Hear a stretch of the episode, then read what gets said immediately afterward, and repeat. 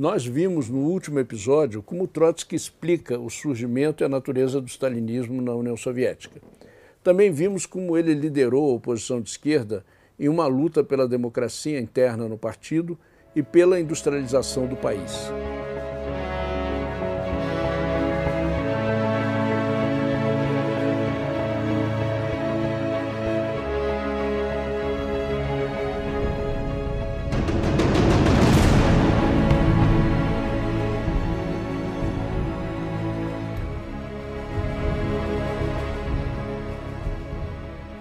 Mas esses não foram os únicos combates realizados pela oposição e por Trotsky.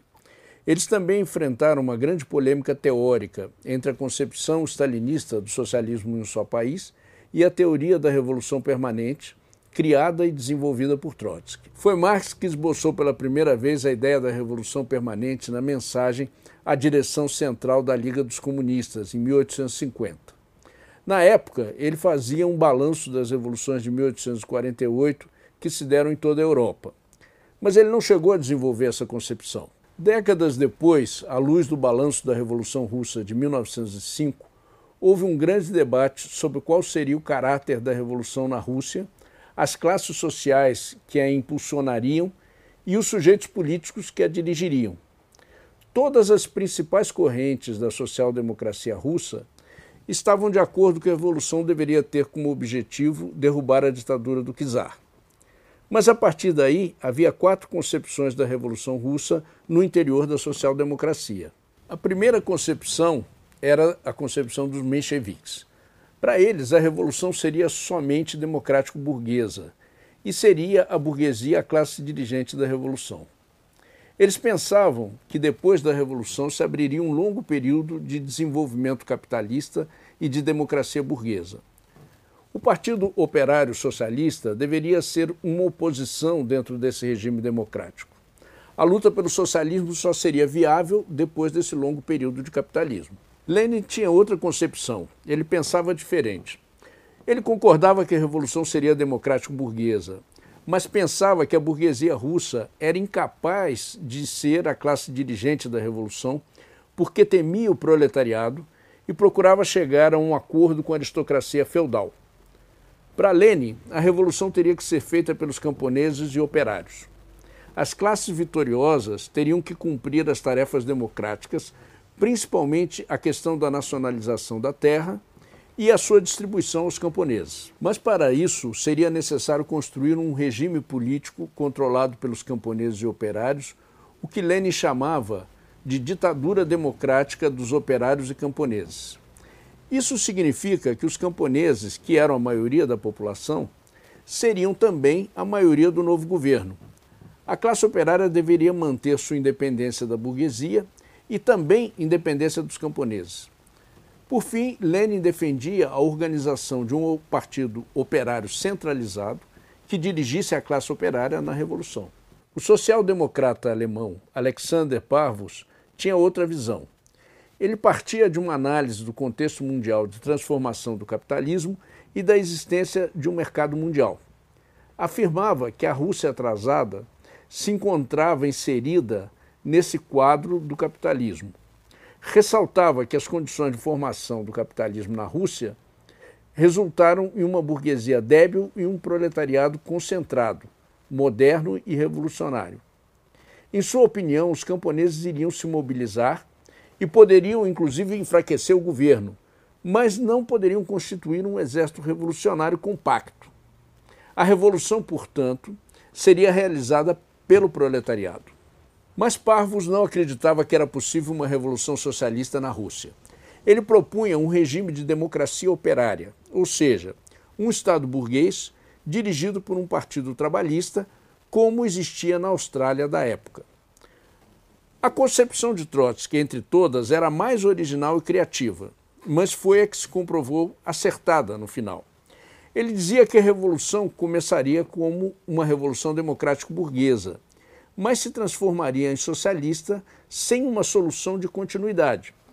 Ele criticava a fórmula de Lenin de ditadura democrática do proletariado dos camponeses porque não dizia qual classe deveria dirigir esse governo.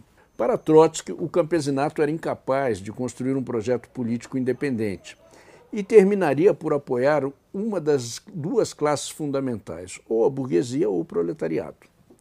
Por isso, o proletariado é que seria a classe impulsionadora da revolução, porque era a única classe que poderia cumprir as tarefas democrático-burguesas até as últimas consequências, ou seja, expropriar a terra dos latifundiários, realizar a grande tarefa de distribuir a terra aos camponeses, garantir as liberdades políticas para todo o país e a independência nacional. Mas se o proletariado deveria tomar o poder, teria que implantar seu governo, a ditadura do proletariado. E uma vez no poder, o proletariado teria que atacar a propriedade burguesa e aplicar o seu programa de revolução socialista. Trotsky aceitava que a Rússia não estava madura para o socialismo, mas argumentava que os países avançados da Europa, sim, estavam maduros. Por isso, a Rússia podia ser a vanguarda e a antessala da Revolução Europeia. Trotsky teve uma brilhante antevisão do que seria a Revolução Russa de 1917.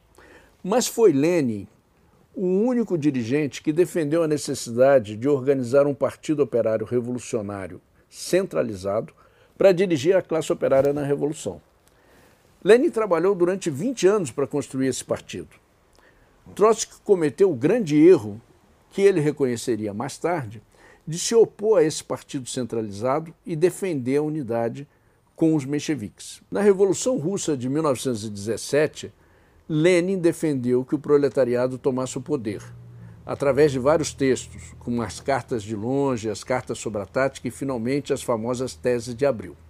Ele adotou na prática a formulação teórica de Trotsky.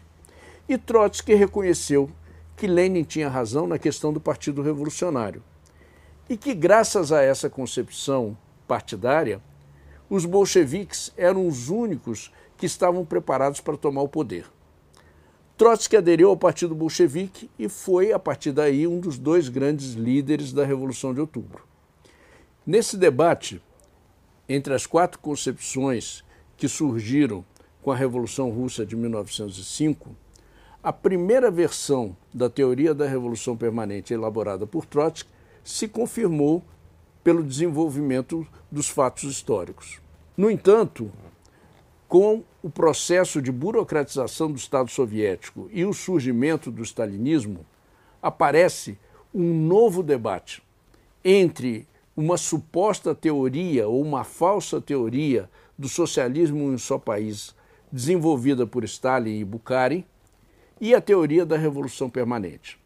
É isso que nós vamos ver no próximo episódio. Se você quer saber mais sobre a teoria da revolução permanente, Trotsky escreveu dois trabalhos fundamentais, Balanço e Perspectivas e A Revolução Permanente, ambos publicados nesse livro da editora Sunderman.